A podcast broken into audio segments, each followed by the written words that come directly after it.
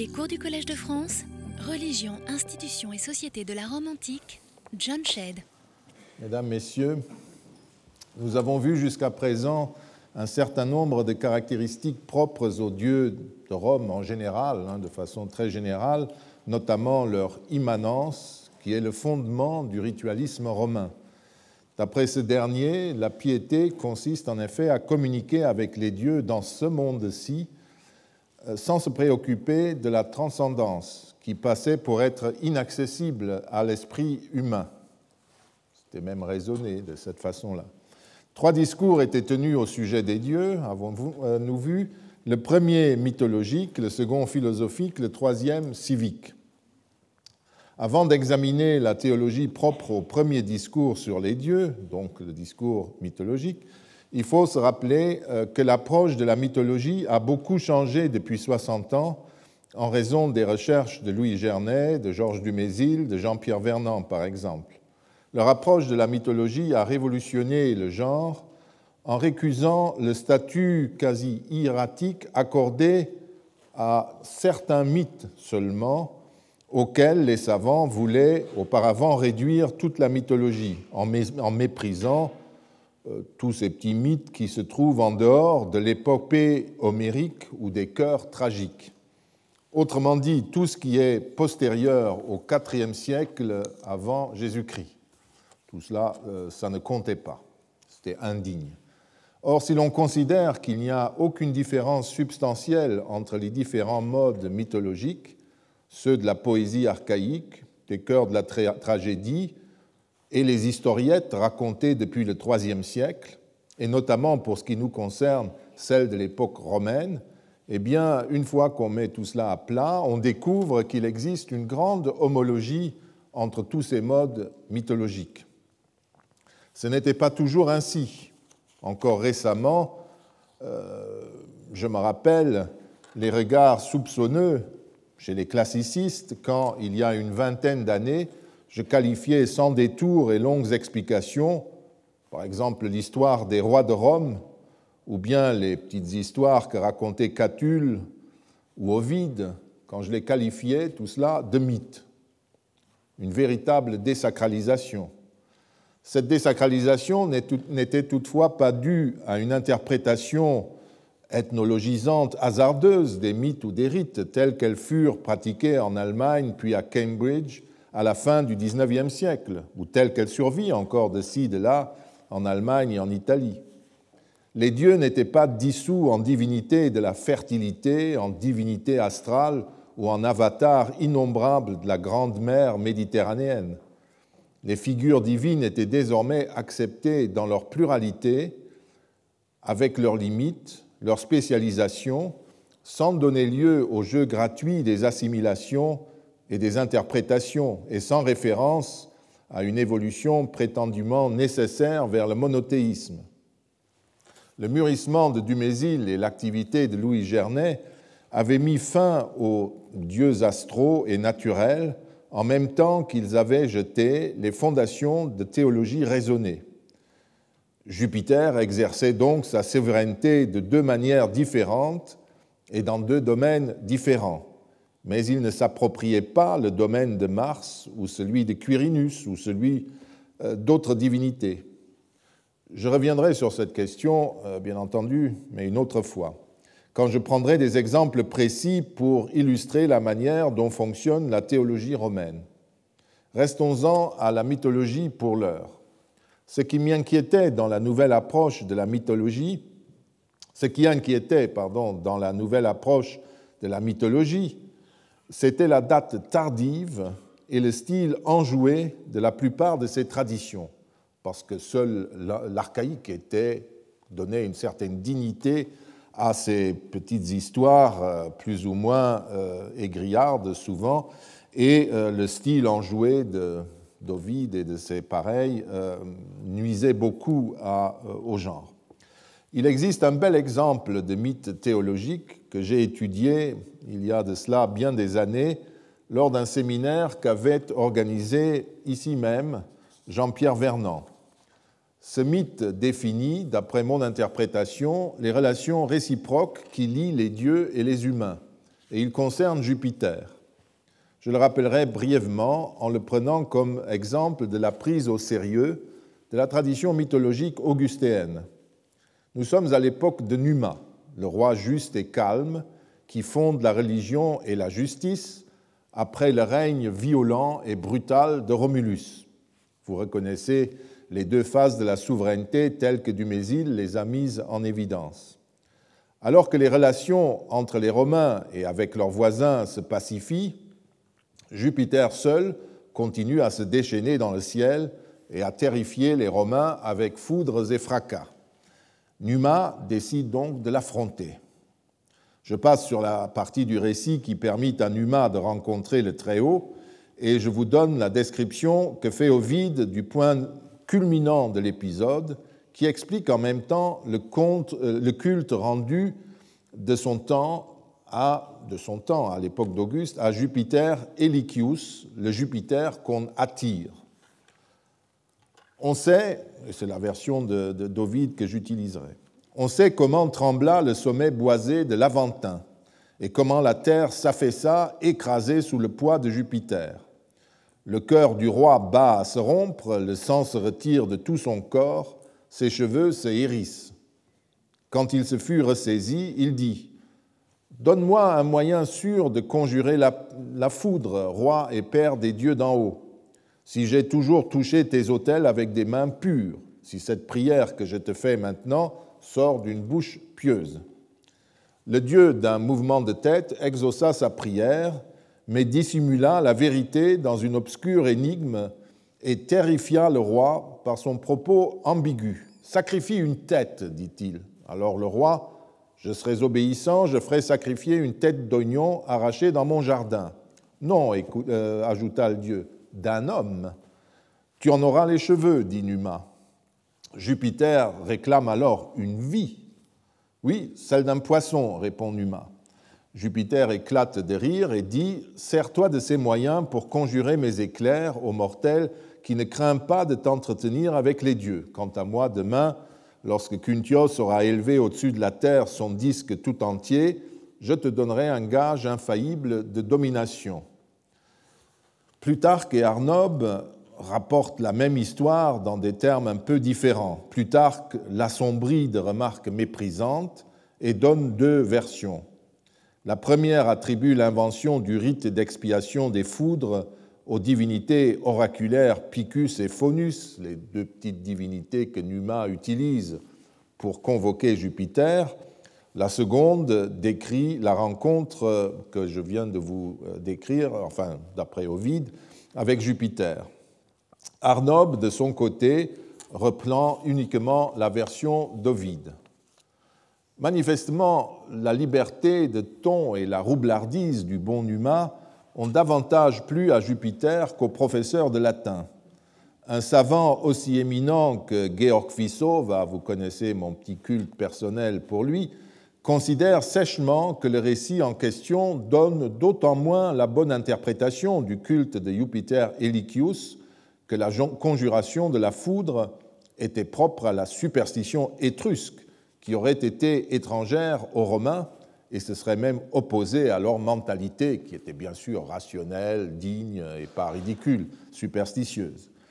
Et Vissova de considérer qu'il s'agissait là d'un rite lié à elicere aquam, à attirer l'eau, comme le fameux rite de la pierre dite manalis qu'on tirait par les rues de Rome en cas de sécheresse. Par ailleurs, Vissova avait une position tout à fait euh, correcte à l'égard des mythes. Il les utilisait, mais il y a certaines choses qui ne passaient pas quand même, il était euh, un peu sévère de ce point de vue-là. Le fait que le lapis manalis, euh, aussi bien que le dialogue entre Jupiter et Numa se trouvait sur l'Aventin, lui suffisait comme preuve pour cette interprétation. Les cultes de la nature n'étaient donc apparemment pas encore morts à l'époque de Vissova. L'historien américain euh, William Fowler un contemporain de, Vissova était plus sévère encore. En 1911, il écrivait que la voie de la mythologie ne menait nulle part. Quand il s'agit de comprendre la nature des dieux romains, écrivait-il, aucun chercheur sain d'esprit ne peut considérer la fameuse histoire de la consultation de Jupiter par Numa comme une illustration des idées romaines du divin. D'autant plus que l'historiette semble provenir, je, cite, hein, je traduis pratiquement son texte, semble provenir du plus grand menteur de tous les analystes romains. Fowler parle de Valerius Antias, un analyste, c'est-à-dire quelqu'un qui raconte l'origine de, Rome et de ses institutions euh, au cours de la première moitié du premier siècle avant Jésus-Christ, euh, personnage auquel remontent de nombreux mythes locaux romains. En outre, donc, le plus grand menteur euh, de l'histoire romaine, Valerius Antias, aurait inspiré tout cela. En outre, beaucoup d'auteurs modernes proclamaient que l'état d'esprit de ces récits n'était même pas romain du tout, et qu'il portait la marque écrasante de l'hellénisme, qui était, on a dû vous le répéter dans les cours de latin, des, esprits futiles et euh, incapables de s'occuper de la gravitas et des grandes idées de l'humanité. Tous ces clichés se rejoignaient dans ces interprétations. Ces deux arguments sont bien sûr aussi contestables l'un que l'autre. Il est vrai que le modèle de l'histoire de la rencontre de Numa avec Jupiter est grec. C'est un exercice de style, un aition, une explication, dans le goût de la poésie hellénistique, qui développe les commentaires traditionnels des fêtes consignées sur le calendrier liturgique. Nous verrons tout à l'heure que l'imitation va très loin et transpose même pour une partie de toute l'histoire un mythe grec célèbre, que les lecteurs immédiatement voyaient à l'arrière-plan. Mais qu'est-ce que cela prouve? La forme est hellénistique, c'est certain. Ovide fait lui-même un clin d'œil au lecteur et dans un registre plus austère, Plutarque refuse même tout crédit à ce genre de, fable. Euh, le comble de l'absurdité, écrit-il dans la vie de, de Numa, c'est la rencontre qu'on lui prête avec Jupiter. Ces légendes, ces récits ridicules montrent bien la mentalité religieuse que l'habitude avait fait naître chez les hommes de ce temps-là vous voyez, un grec euh, contemporain, même postérieur de, deux générations, trouve tout ça ridicule. Donc où est l'hellénicité légère et futile? Un peu plus tard, euh, bien entendu, euh, Arnob, chrétien, incrimine également l'ineptie de ces fables et s'en sert pour stigmatiser l'impuissance ridicule de Jupiter qui se fait duper par un petit humain dit les, inepties, de, enfin les inepties euh, aussi énormes de cette fable, etc. Pourtant, Ovide et Plutarque, tout comme les grands calendriers monumentaux romains, transmettent et continuent de transmettre ce type de récit en guise d'explication de la fête de ce jour. L'important était donc moins de croire que les choses s'étaient réellement passées ainsi, que la façon dont ils transmettent ou fabriquent leurs fables. On peut admettre que les fables sont peut-être des bêtises, mais ce sont des bêtises intelligentes. La forme hellénistique mythologique est mise en œuvre par rapport à une pensée, à une notion. Qu'on me comprenne bien, pas plus que je ne considère ces histoires comme de pure fantaisie, je n'insinue qu'il s'agit de vestiges de mythes plus anciens. Il faut simplement considérer que même inventée, peu importe, cette histoire, puisqu'on la raconte à cette époque, est inventée en fonction de quelque chose de réel, qu'elle est pertinente par rapport à une pensée cohérente de ce réel. Puisqu'au fond, tous les mythes se racontent toujours par référence à une situation donnée. Et c'est cela qui les fait bouger, s'adapter au contexte. Quelle est ici cette pensée? Certains commentateurs citent des cérémonies voisines concernant le dieu Vulcain, le dieu du feu, et lisent derrière cette historiette une mise en scène de la suppression des sacrifices humains. Vous savez qu'au Volcanalia du 23 août, Vulcain euh, recevait en sacrifice des, poissons vivants. Et euh, il y avait toute une broderie autour de cela, puisque Vulcain est le dévorant, le feu dévorant qui euh, reliait cela à des sacrifices humains. Donc on a voulu voir aussi tout cela à l'œuvre derrière ça. Cette lecture n'est pas erronée en elle-même, puisqu'Ovide, par exemple, y fait allusion lui aussi. Toutefois, elle doit être intégrée dans un contexte plus large.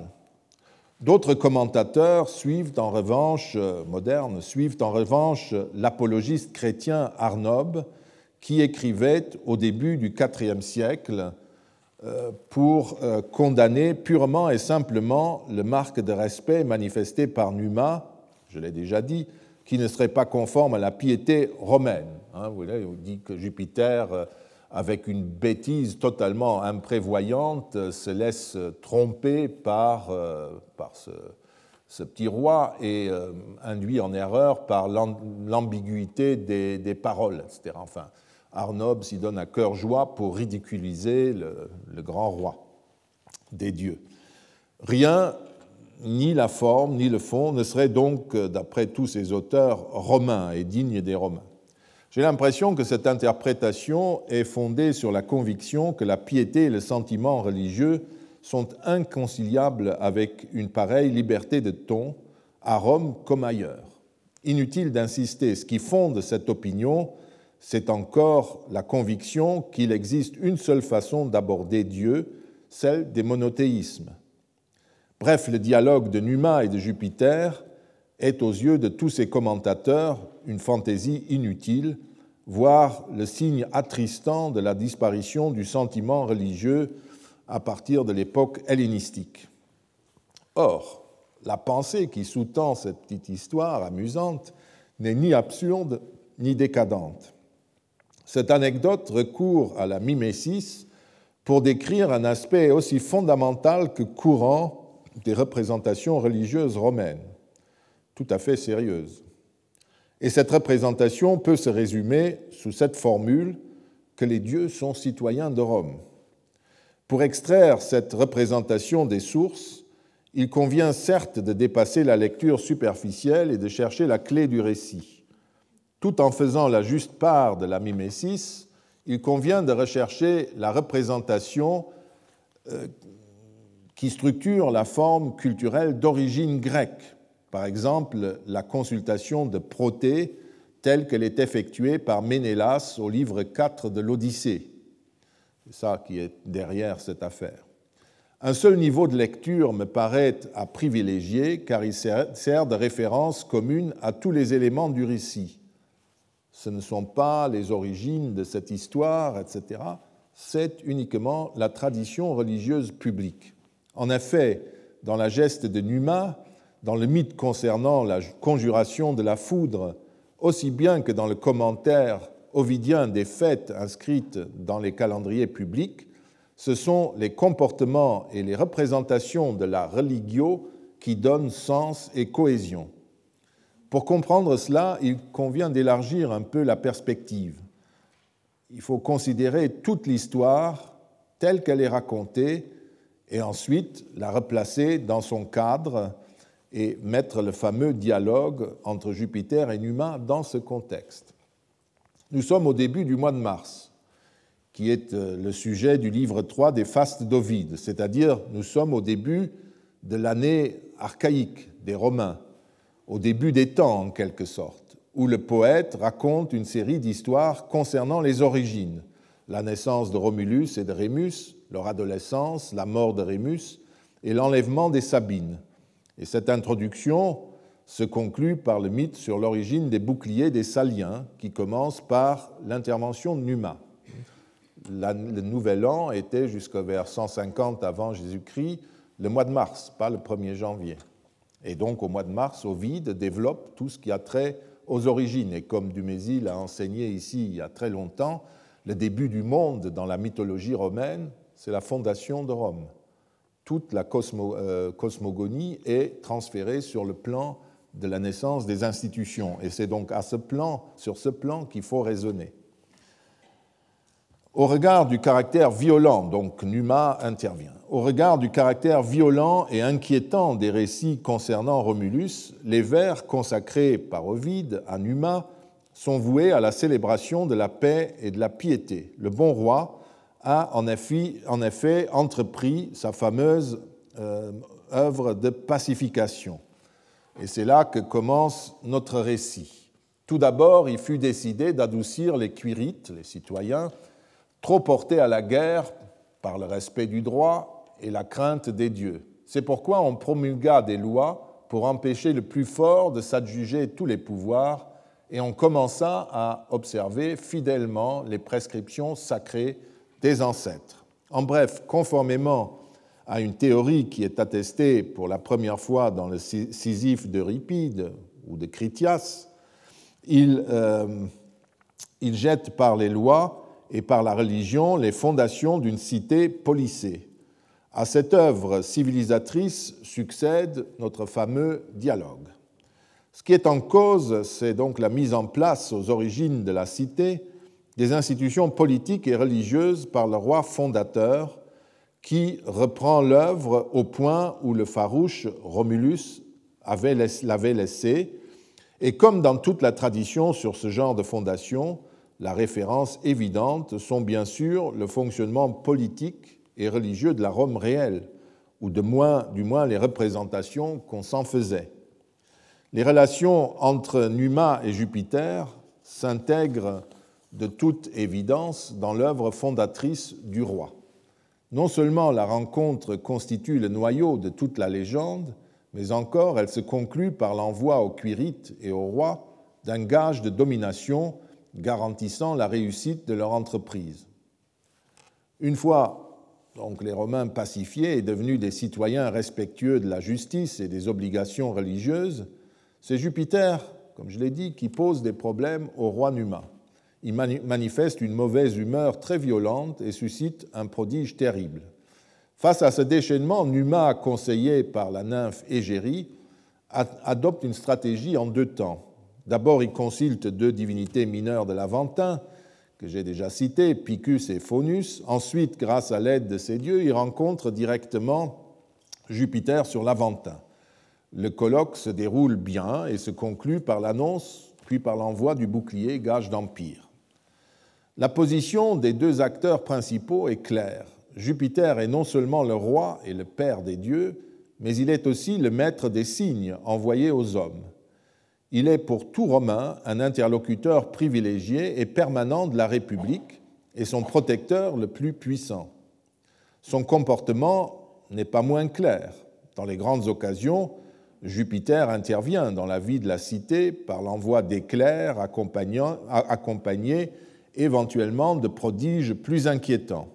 Autrement dit, dans ce récit, nous sommes en présence d'une transposition politique du système des auspices et des prodiges qui occupe une place centrale dans le système politique romain et républicain notamment. Numa est évidemment le roi dans ce face-à-face, c'est-à-dire le magistrat suprême du peuple romain. Je renvoie tous ceux que cela intéresse à l'article que j'ai déjà euh, cité, dont euh, j'extrais cette interprétation, notamment pour tout ce qui concerne le reste des éléments qui renvoient au pouvoir des magistrats suprêmes et de leurs conseils. Donc une fois les acteurs identifiés, nous pouvons les laisser agir. Face au déchaînement de Jupiter, Numa réagit après un moment d'hésitation et consulte Égérie, qui lui indique que ces prodiges peuvent être expiés. Sous son habillage hellénistique, l'histoire du bouclier donné en gage et en symbole de la domination future de Rome, bouclier conservé avec onze semblables par les, prêtres saliens, décrit l'œuvre fondatrice de Numa et la transformation en cité d'une agglomération inquiétante constituée d'hommes belliqueux et de dieux ombrageux. Au moment crucial de cette mutation, Jupiter se reconnaît en quelque sorte citoyen de Rome. Amadoué par l'habileté du roi et par la force contraignante du rite pieusement exécuté, il se soumet, comme les farouches sujets de Romulus, à la volonté royale du roi pacifique Numa. Tout cela, bien sûr, n'est pas dit en toutes lettres. Je puis néanmoins invoquer de nombreux indices qui prouvent que la représentation selon laquelle les dieux sont citoyens de Rome sous-tend l'ensemble du culte et de la pensée religieuse des Romains.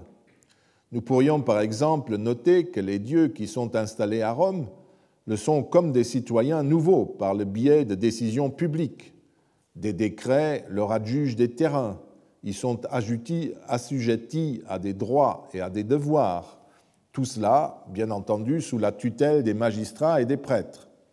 Je pourrais enfin porter la discussion sur le plan théorique, comme Cicéron, et rappeler que les penseurs romains, en référence à des modèles grecs célèbres, concevaient le monde comme la cité commune aux dieux et aux hommes et jugeaient très sage la décision des ancêtres d'avoir fait habiter les dieux dans les mêmes villes que les hommes.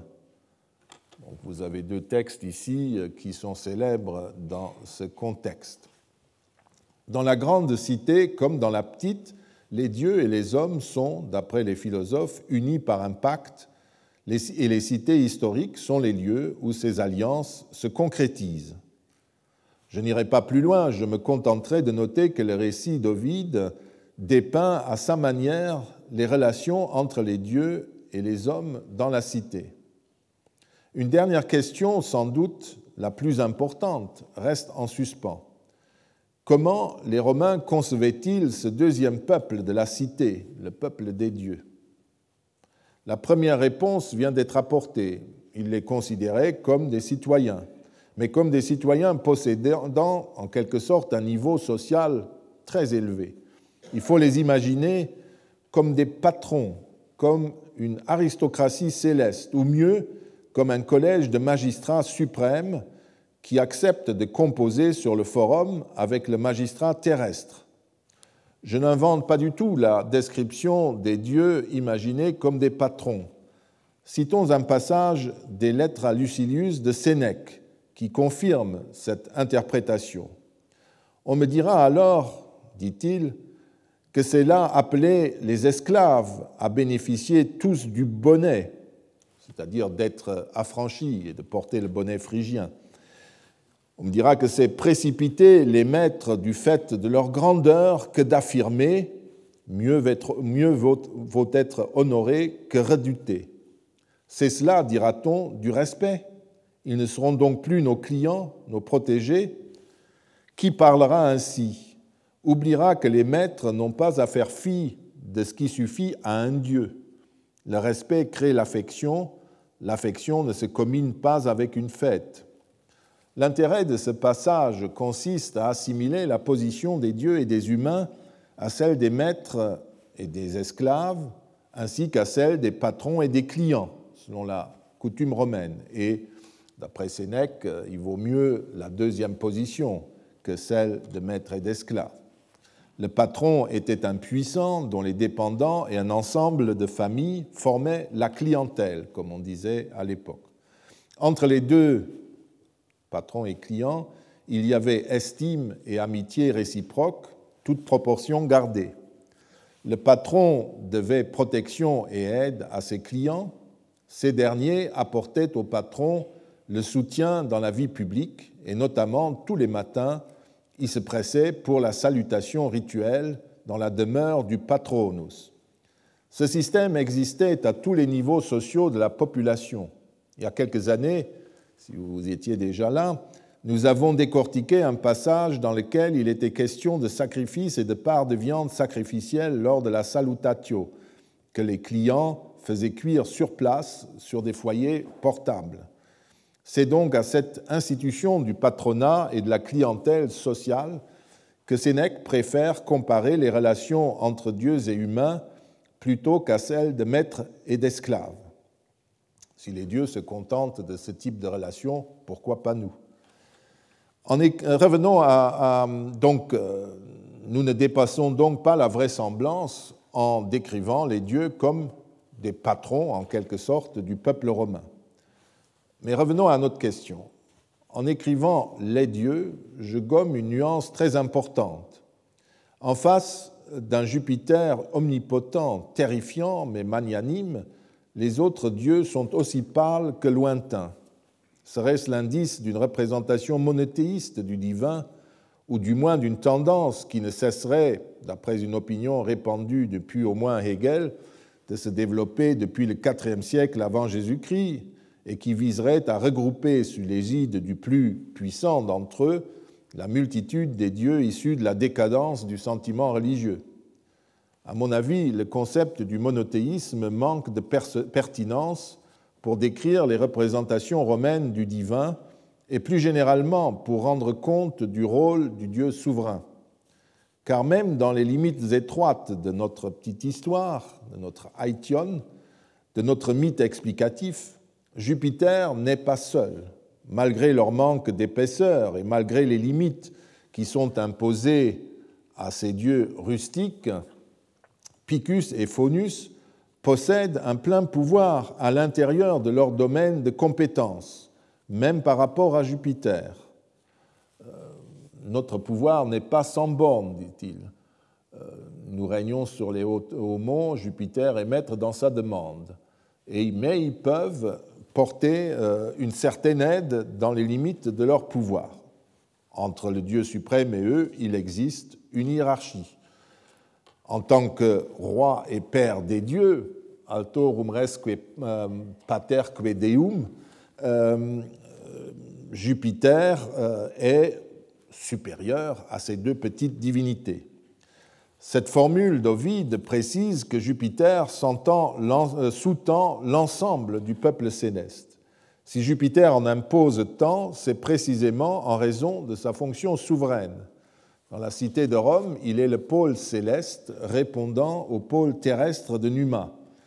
De même que le bon roi jouit d'un pouvoir incontesté sur les cuirites, Jupiter exerce son règne sur les divinités, sur les autres divinités. La fonction de Dieu souverain telle qu'elle ressort de notre récit ne saurait donc être réduite à celle d'un Dieu unique et omnipotent ou en passe de le devenir. Sa souveraineté ne concerne précisément que la sphère de la, souveraineté et essentiellement la souveraineté dans le gouvernement du ciel et de la cité. Tous les autres pouvoirs sont partagés entre les autres dieux et Jupiter n'a aucune raison de vouloir les accaparer. La notion de souveraineté évolue certes entre la Haute République et l'âge des Antonins, et le rôle des partenaires dans l'exercice des fonctions vitales de la cité se conçoit alors diversement suivant les périodes. Néanmoins, une constante demeure. Ces partenaires continuent à être associés à l'exercice des responsabilités publiques. Aussi, en revenant au dialogue entre les deux rois qui gouvernent la communauté romaine, nous pouvons y retrouver une réflexion spirituelle sur les relations correctes avec les dieux, le tout dans le contexte de la bonne souveraineté tel que le mythe du roi Numa la présente toujours à Rome. Pas plus que le roi terrestre, le maître des cieux, ne doit terrifier et malmener les concitoyens. Il ne vous a pas échappé que le dialogue qui terrifie le roi tourne autour de la question du sacrifice humain. Jupiter demande sans aucune raison une vie humaine en échange de l'arrêt des foudres et des éclairs. En d'autres termes, il veut que Numa lui sacrifie un des citoyens romains. C'est là le premier élément du récit. Il y a un deuxième élément dans notre histoire. Comme euh, Ovide le précise, euh, Jupiter dissimula la vérité dans une obscure énigme et terrifia le roi par son propos ambigu.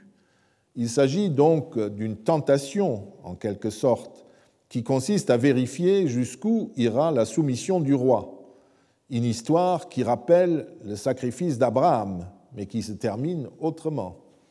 Et Ovide raconte comment le roi résista et par la parole détourna la demande, jugée inacceptable, la demande inacceptable formulée par le roi céleste. C'était la bonne conduite, car Jupiter finit par rire, ce qui signifie, on a beaucoup écrit sur ce rire de Jupiter, ce qui signifie qu'il est rassuré par les réponses du, roi. Il lui enjoint donc de sacrifier désormais un oignon, les cheveux, et un poisson pour détourner la foudre. Et il promet un gage d'empire euh, euh, à ce mortel qui ne craint pas de s'entretenir avec les dieux.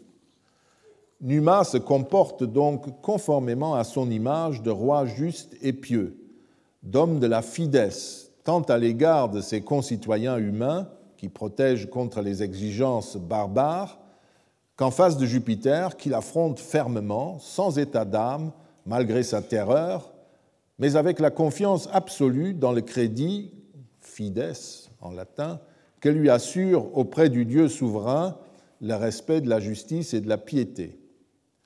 L'historiette qui a scandalisé tant de personnes depuis l'Antiquité apparaît donc sous un autre jour, une fois que l'on oublie ses préjugés à l'égard de la mythologie post-classique et à l'égard aussi de la religion romaine. Numa ne défend rien d'autre que les principes de la religion et de l'ordre civique. Un ordre civique qui implique, c'est un trait national de ce peuple expert en chicane, comme l'écrit Dumézil, une haute compétence dans la rhétorique publique. Dumézil, qui a bien compris ce mythe, et vous voyez l'écart qui le sépare de, ce que euh, Vissova, par exemple, ou euh, William Fowler disait, euh, décrit ce, mythe comme une sorte d'examen que le roi passe face à son collègue divin et qu'il passe brillamment. Patch et Arnob, il ne s'agit pas de tromperie ici, car, je cite Dumézil, le dieu romain, le romain pardon, ne trompe pas les dieux, il les traite comme des juristes, autant que lui persuadé de l'excellence des formes il leur prête le goût des connaissances pour l'usage habile d'une technique. Après avoir cité le brevet d'astuce licite délivré à Numa, Dumézil précise Ce genre de familiarité, de complicité avec des collègues supérieurs n'exclut pas la foi, il la suppose. Il fait bien entendu allusion à Fides, comme je l'ai fait il y a un instant, dont Numa est l'un des modèles accomplis. Vous pouvez euh, mesurer dans l'approche du, je viens de le dire, le progrès fait depuis Vissova et Fowler dans la compréhension des mythes romains. Depuis lors, depuis les années 1960, on a cessé de progresser, et quand je prendrai des exemples, c'est toujours de cette manière que je procéderai. Auparavant, il faut toutefois consacrer un peu d'attention au mode philosophique de la théologie celui que Varron dit naturel ou physique, suivant qui parle latin ou grec. Comme pour le genre mythologique du discours sur les dieux, nous aurons l'occasion de revenir dans le détail sur un certain nombre d'interprétations philosophiques de la nature des dieux quand nous examinerons des situations cultuelles dans le cadre de ce qui constitue, si l'on suit Skyvola ou Varron, le genre civique de la théologie, en d'autres termes, les pratiques cultuelles. Mais auparavant, je voudrais me consacrer à l'intense activité théologique des philosophes de toute obédience, depuis les pré-socratiques jusqu'au seuil de l'Antiquité tardive. Je n'énumérerai pas en détail les positions des différentes écoles philosophiques sur la question des dieux. Vous pourrez trouver tout cela dans les manuels de philosophie antique. Comme pour la mythologie, je voudrais me consacrer plutôt à examiner la nature de ces réflexions théologiques et peut-être aussi la manière dont on les a reçues et appréciées, et sans doute surévaluées. Car le genre philosophique est un problème moderne autant qu'un mode de discours théologique romain. Faute de temps et de compétences, je m'arrêterai au IIIe siècle après Jésus-Christ, au moment où les données commencent à changer du fait de l'irruption du christianisme dans le monde des idées. Je redis aussi d'emblée que je ne m'intéresserai pas au passage du polythéisme au monothéisme à partir des 4e et 5e siècles, quand la majeure partie des Romains, du moins leur élite, s'est christianisée. Sont ou la majeure partie s'est christianisée, pardon. Jusqu'à ce changement majeur qui s'est opéré dans les pensées théologiques, le monde romain était essentiellement polythéiste. Mon propos n'est pas de rechercher dans des théories ou dans les pratiques les éléments ou les premières manifestations de ce monothéisme qui ne constitue pas la fin vers laquelle tendaient les religions antiques, mais un événement historique qui eut des conséquences précises. L'évolution aurait pu être différente et rien ne pouvait laisser penser qu'à la fin de l'Antiquité, un changement majeur affectant les mentalités religieuses allait survenir. Je considère cet événement comme un fait historique et non comme un aboutissement logique ou nécessaire, parce que j'espère vous démontrer que le polythéisme n'était pas un fatras de croyances et de pratiques héritées du passé préhistorique, mais un choix conscient des Romains. Le monothéisme était une des facettes de leur conduite religieuse, mais ils n'en firent jamais le centre de leur vie et de leur pensée religieuse. Aussi faut-il attendre les penseurs juifs et chrétiens pour lire des discours qui proclament la supériorité du monothéisme sur le polythéisme. Les penseurs antérieurs n'approchaient pas la nature des dieux de ce point de vue. Ils essayaient plutôt de comprendre la position des dieux par rapport à ce monde et aux humains. Et comme le poète Simonide le dit, d'après Cicéron, euh, le dit après plusieurs jours de réflexion à Hieron de Syracuse, qui lui avait demandé ce qu'était un dieu, je cite, Plus je réfléchis, plus l'histoire d'y voir clair s'obscurcit. Certes, il existait des modes d'explication qui dépendaient des écoles philosophiques, mais le commun des mortels était libre d'y adhérer ou non, et même de réfléchir ou non sur la nature des dieux.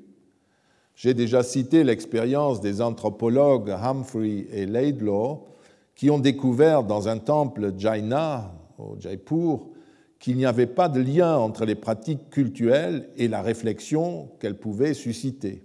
Ce sont deux domaines séparés, chez les Jaina comme chez les Romains, et il faut éviter de les envisager d'après le modèle de la religion chrétienne. Il ne faut pas davantage considérer la théologie naturelle, pour reprendre les termes de Cicéron, comme la nouvelle forme de religion qui se serait développée, mettons, à partir de, Socrate. Or, si je dis que le genre philosophique est un problème moderne, c'est précisément pour cette raison. Voici ce qu'on peut lire, par exemple, dans un manuel classique d'histoire de la philosophie, datant de 1958. Je traduis, bien sûr. La foi de la religion populaire dans les dieux chancelait depuis longtemps. Depuis le jour de malheur que représente la défaite de Chéronée, les, les cités-États grecs avaient définitivement perdu leur autonomie. Déracinés religieusement et politiquement, les gens cherchaient dans la philosophie une compensation et une consolation, le salut et le soutien. Plus exactement, on attendait une nouvelle foi et une nouvelle communauté dans l'association, le Thiaz, qui se constituait autour d'un philosophe. Si vous avez suivi euh, mes cours il y a trois ans, vous reconnaissez l'influence du modèle hegelien tel qu'il fut répandu par la philosophie et l'histoire du romantisme allemand. La prétendue évolution ou aspiration des Grecs à une nouvelle religion dont on se demande en passant ce qu'elle vient faire dans une défaite militaire et dans une phase politique de l'histoire grecque, cache à peine l'annonce du christianisme. Comme le christianisme, cette nouvelle religion se diffuse autour d'un maître de vérité, autour d'un philosophe, et l'on est censé y trouver les mêmes enseignements euh, que dans ces cercles postérieurs. On trouve le même type d'affirmation sous la plume d'un des plus grands hellénistes de la fin du XIXe et du début du XXe siècle. Ainsi, Ulrich von Wilamowitz-Möllendorf écrivait en 1931 dans sa Foi des Hélènes C'est dans l'hellénité la plus ancienne que se trouve le germe de la divinité platonicienne. Si j'ai besoin d'une philosophie, celle des philosophes, mais la plus proche dont les historiens de la religion ne tiennent que rarement compte. Et si je dois comparer d'autres religions, je regarde plus volontiers les voisins des Grecs, les Sémites et les Égyptiens, donc les cultes orientaux. On voit bien ce qui euh, intéresse Vilamovitz, non pas tous les éléments de la pratique et de la pensée religieuse grecque, mais une théorie philosophique assimilable, et puis les religions d'avenir, celles d'Isis, du judaïsme et bientôt du christianisme.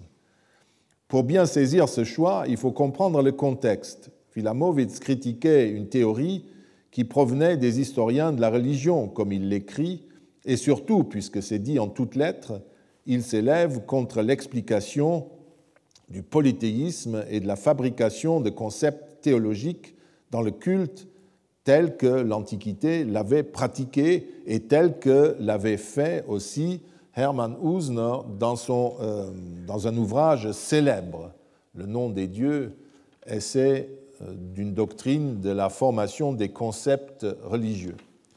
Il faut d'abord s'arrêter un instant sur ce grand ouvrage dont j'ai déjà dit quelques mots dans mon introduction et sur l'importance qu'il a eue dans l'histoire des religions.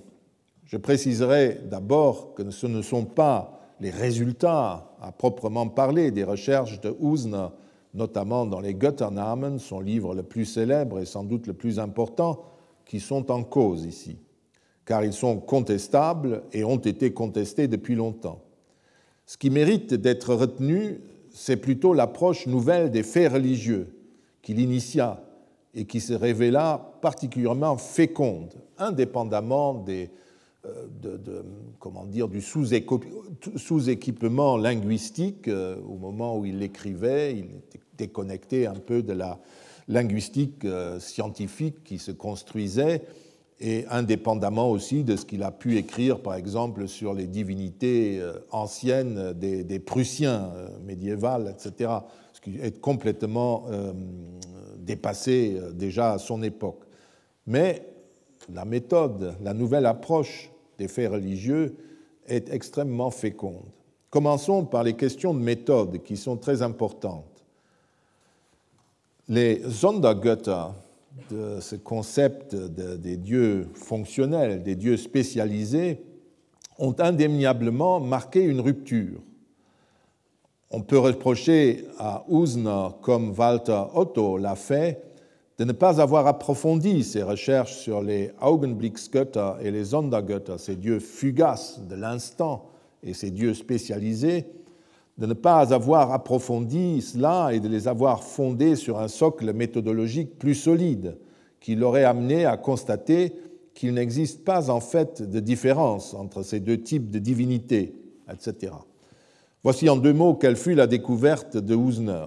En examinant un ensemble de sources grecques, romaines, lituaniennes, prussiennes, il eut l'intuition que c'était par le nom qu'aux origines on désignait une puissance active. D'abord fugace, ces manifestations finirent par être pourvues d'un nom qui exprimait leur euh, activité. Ce sont les dieux spécialisés. Le temps passant, les plus importants d'entre eux auraient fini par devenir des dieux personnifiés qui auraient groupé autour d'eux les divinités semblables, qui seraient devenues une sorte d'annexe ou même des épiclèses tout simplement. Et le mouvement de rationalisation avait continué jusqu'au moment où une seule divinité aurait dominé les autres, devenant ainsi le Dieu unique. Mais l'histoire pour Ouznan ne s'arrêtait pas, l'histoire du christianisme témoignerait de ce que le polythéisme pouvait renaître, que c'était un mouvement, euh, un bascule permanent, comme le montrait le culte de la Vierge, le culte des saints, pour aboutir à nouveau, avec la réforme luthérienne, à l'unification considérée comme définitive des figures du divin. On peut reprocher également à Ouzna de travailler avec un état dépassé de la linguistique ou bien d'être peu regardant sur la valeur des sources qu'il utilise. Mais on ne saurait nier qu'il a fait tomber des barrières et a proposé une nouvelle manière de faire l'histoire religieuse. Dans l'enquête des Götternamen, Usner s'est détaché, pour commencer, de l'approche esthétisante des textes et de la culture classique qui dominait alors le monde universitaire, en Allemagne comme ailleurs. On cherche en vain dans son livre l'emphase sur le miracle grec et la volonté de limiter les recherches aux seules périodes et œuvres archaïques et classiques. L'intérêt n'en déborde largement, en aval ou en amont, la période dorée de la Grèce académique. Son projet est de restituer la pensée préhistorique de l'humanité tout court.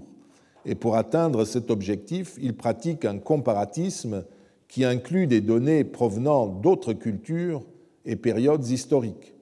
Et les documents qu'il met en œuvre ne sont pas seulement les grandes créations artistiques, il utilise tous les documents disponibles. Cette rupture que d'autres entreprenaient à la même époque en se tournant vers l'ethnologie n'a pas modifié d'un seul coup la démarche scientifique des antiquisants.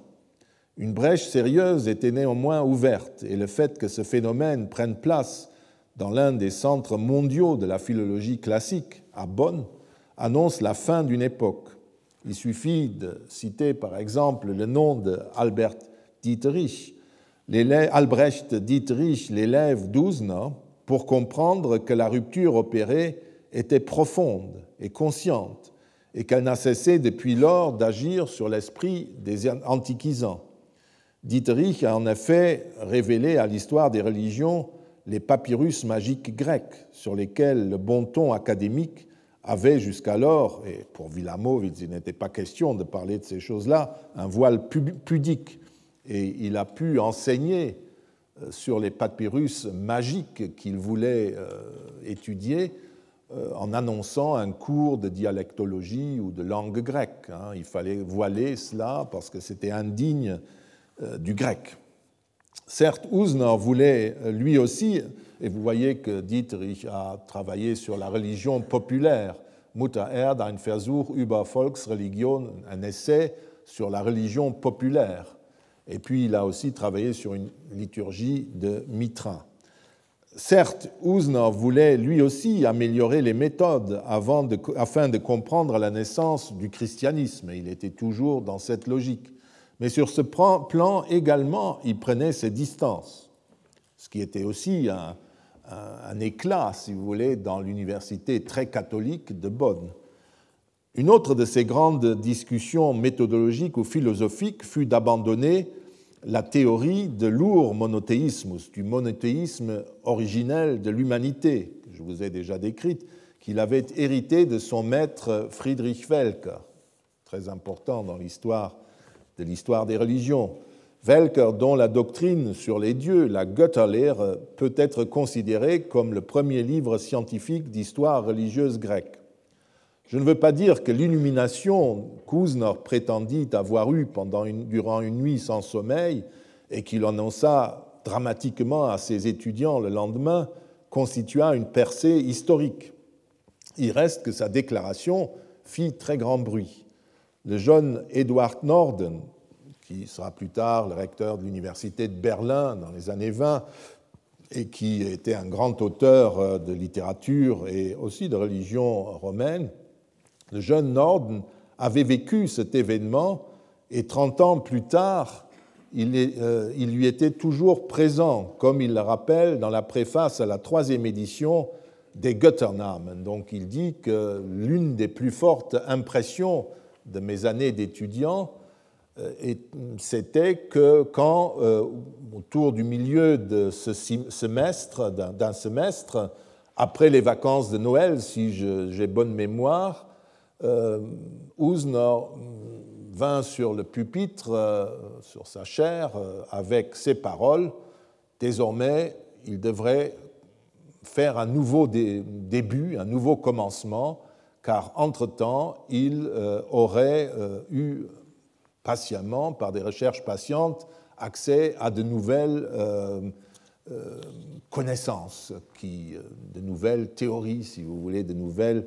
Il aurait mieux construit, compris ce dont il s'agit. Et tout cela, il l'a annoncé à ses pauvres étudiants le matin, et ça fait un grand choc. Et Norden admire beaucoup cette euh, autocritique d'un des, pontes de l'époque qui dit bah, jusqu'à présent tout était faux, maintenant euh, il faut raisonner autrement. Et ça a donné ce fameux livre. Le fait qu'Uzner pose désormais le polythéisme comme urphase, comme phase originelle du sentiment religieux, nous fait évidemment autant sourire que la position contraire, car aujourd'hui, nous considérons généralement qu'il s'agit là de faux problèmes. Norden fut d'ailleurs lui-même surtout euh, impressionné, je l'ai dit, par l'honnête confession d'Uzner. Reconnaître publiquement qu'on s'était jusqu'alors totalement trompé et qu'on devait tout recommencer d'une autre manière lui semblait un défi éthique de l'enseignant. Mais au-delà de ces principes et du changement de paradigme, Concernant la religion des origines, le plus important était que Usner considérait désormais le polythéisme comme une forme tout à fait honorable de la religion et non comme une forme secondaire, décadente et dégénérée de la véritable religiosité. C'était aussi une rupture avec la fameuse religiosité chère à Schleiermacher et à tout ce qui comptait au XIXe siècle, et donc une, rupture avec une approche christiano-centrique de l'histoire religieuse. Peu importe en fin de compte que Husner ait eu lui aussi comme objectif final l'explication de la conversion du monde antique au christianisme, et ait prêché lui aussi un évolutionnisme qui n'intéresse plus que l'historiographie. L'important était, je le répète, qu'il prenait au sérieux les sources dont nous disposons, c'est-à-dire l'ensemble des sources, et parmi elles, celles aussi qui nous renseignent sur le fonctionnement du polythéisme, de tous les polythéismes antiques. En dépit de tout ce qu'on peut lui reprocher, sa dialectique venait combler la lacune qui existait entre la religion grecque et l'avènement du christianisme.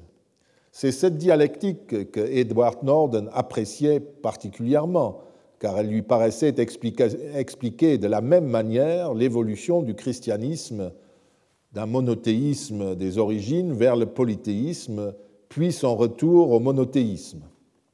La piété grecque, d'après Hegel et les antiquisants contemporains, pouvait servir à reconstruire l'avènement du christianisme, au contraire de la piété romaine qui était réputée geistlos, privée d'esprit, décadente et marquée par un ritualisme ridicule. Les historiens euh, comblaient la lacune qui séparait la Grèce de Rome au moyen d'une pirouette en évacuant le politisme formaliste des Romains de l'histoire des religions. Et ils sautaient en fait du IVe siècle grec au IIe siècle après Jésus-Christ, quand ils trouvaient les premiers signes annonciateurs de la conversion. Dans les Götternamen, Usner met fin à ce type de dialectique sommaire, et pour l'historien des religions de Rome, cette rupture est décisive et mérite d'être rappelée. Indépendamment de ses propres conclusions, Usner a enfin ouvert la voie à une autre évolution qui conduisit, en fin de compte, à ce qu'on appelle aujourd'hui l'anthropologie religieuse. Il le fit vraisemblablement sans le vouloir, mais il suffit encore de citer les noms de ses élèves comme Albert Dietrich, c'est déjà fait, ou de Abi Warburg, l'historien d'art, très célèbre, ou les citations aussi qu'en fait quelqu'un comme Louis Gernet, pour voir qu'il s'agit bien d'une voie vers une toute autre approche de l'histoire des religions qu'il a ainsi ouverte. D'abord parce qu'il, je le répète encore, parce qu'il refusait de s'intéresser à l'individu et à ses émotions personnelles, telles que le théologien Schleiermacher les attribuait à tous les humains, dans tous les contextes chronologiques. Comme Dietrich le rappelle dans, euh, dans un texte de 1902, euh, qui euh, est republié dans ses Kleine Schriften sur l'essence et les objectifs de la science, enfin de, la culture populaire, de l'étude de la culture populaire. Comme il le rappelle, donc, dans la perspective de la voie ouverte en 1882 par Usner dans un célèbre discours sur Philologie und Geisteswissenschaft, c'est-à-dire philosophie et sciences humaines, c'est euh, le deuxième article que j'ai indiqué là, que Dietrich a réuni avec le sien dans le même volume. Eh bien, la philologie classique, se heurtait en permanence dans ses recherches, que ce soit dans la littérature, le droit ou la religion, à un ensemble de phénomènes dont elle ne, euh, pouvait pas saisir la nature tant qu'elle ne voyait en eux que des éléments détachés de tout contexte historique, des actes qui émanaient d'individus isolés. Dietrich, comme Usner, s'attachait à étudier plutôt des phénomènes collectifs qui dépassaient les individus et canaliser les sentiments et les actes de ces individus. Comme le sous-titre de Götternamen le précise, le, euh, projet de Usner était de reconstituer die religiöse Begriffsbildung, la formation des représentations religieuses, considérées comme collectives. Et il assigne à ce phénomène une origine humaine et rationnelle, même s'il était à la recherche de principes susceptibles de fonctionner dans tous les contextes culturels de l'humanité, il le faisait en s'aidant de sources historiques, en scrutant les traces laissées dans le langage notamment, à travers la formulation de concepts destinés à expliquer ce qui impressionnait les humains. Il ne le faisait pas en partant d'un principe extérieur. Le sentiment religieux est éventuellement à l'origine de l'évolution qui aboutit au Dieu personnel du polythéisme et en fin de compte au monothéisme, mais il ne joue pas un grand rôle dans l'analyse des religions. Pour Ouzna, le sentiment religieux est plutôt une façon de saisir et de rationaliser le monde qu'un acte de soumission émotionnelle de l'individu à son créateur. C'est ce qui choqua énormément beaucoup des lecteurs des Götternamen, notamment Ulrich von Wilamowitz-Möllendorf, toujours lui, qui écrivit euh, à propos de la méthode usérienne en citant Faust qui répond chez Goethe aux demandes pressantes de Marguerite sur sa foi Gefühl ist alles, Name ist Schall und Rauch. Le sentiment, c'est tout. Le nom, c'est du bruit et de la fumée. Wilamowitz euh, reprend d'ailleurs cette même formule faustienne immédiatement après le passage que j'ai cité. Hein, il l'a dite dans une lettre et euh, dans le passage que j'ai déjà cité tout à l'heure, il la reprend. Il critique l'approche rationnelle de Ouzna, la conceptualisation religieuse, la personnification, la métaphore et ensuite seulement le culte. Ce n'est pas tout à fait exact. La conceptualisation et son évolution sont précisément censées se produire dans des situations cultuelles, ou du moins au sein, de situations dans lesquelles les humains se trouvent en face de la manifestation d'une puissance supérieure qu'ils essayent de définir par, un nom, de conceptualiser. Mais cette critique ainsi adressée à Ouzna vient de Wilamowitz a une toute autre conception de ce qu'est la situation culturelle au sein de laquelle l'homme se trouve en face d'une divinité. Ce qui le gêne, c'est qu'Ouzner fasse dans ce moment-là intervenir le Verstand, la raison, qui est, d'après Ouzner, toujours plus intelligente que l'homme sensible, alors que Wilamowitz considère que l'individu euh, appréhende d'abord la présence divine avec son cœur, avec ses yeux, parce qu'il ressent à ce moment-là une présence qui traduit une puissance supérieure. Et Wilamowitz cite d'ailleurs à nouveau le Faust de Goethe. Faust a-t-il tort, écrit-il dans le texte, je crois que vous avez là, euh, quand il dit le sentiment c'est tout. Personne ne vénère un concept. Hat den Faust Unrecht, wenn er sagt, Gefühl ist alles? Zu einem Begriff betet kein Mensch. Personne ne prie un, euh, un concept. Je vous remercie. Retrouvez tous les contenus du Collège de France sur www.colège-2-france.fr.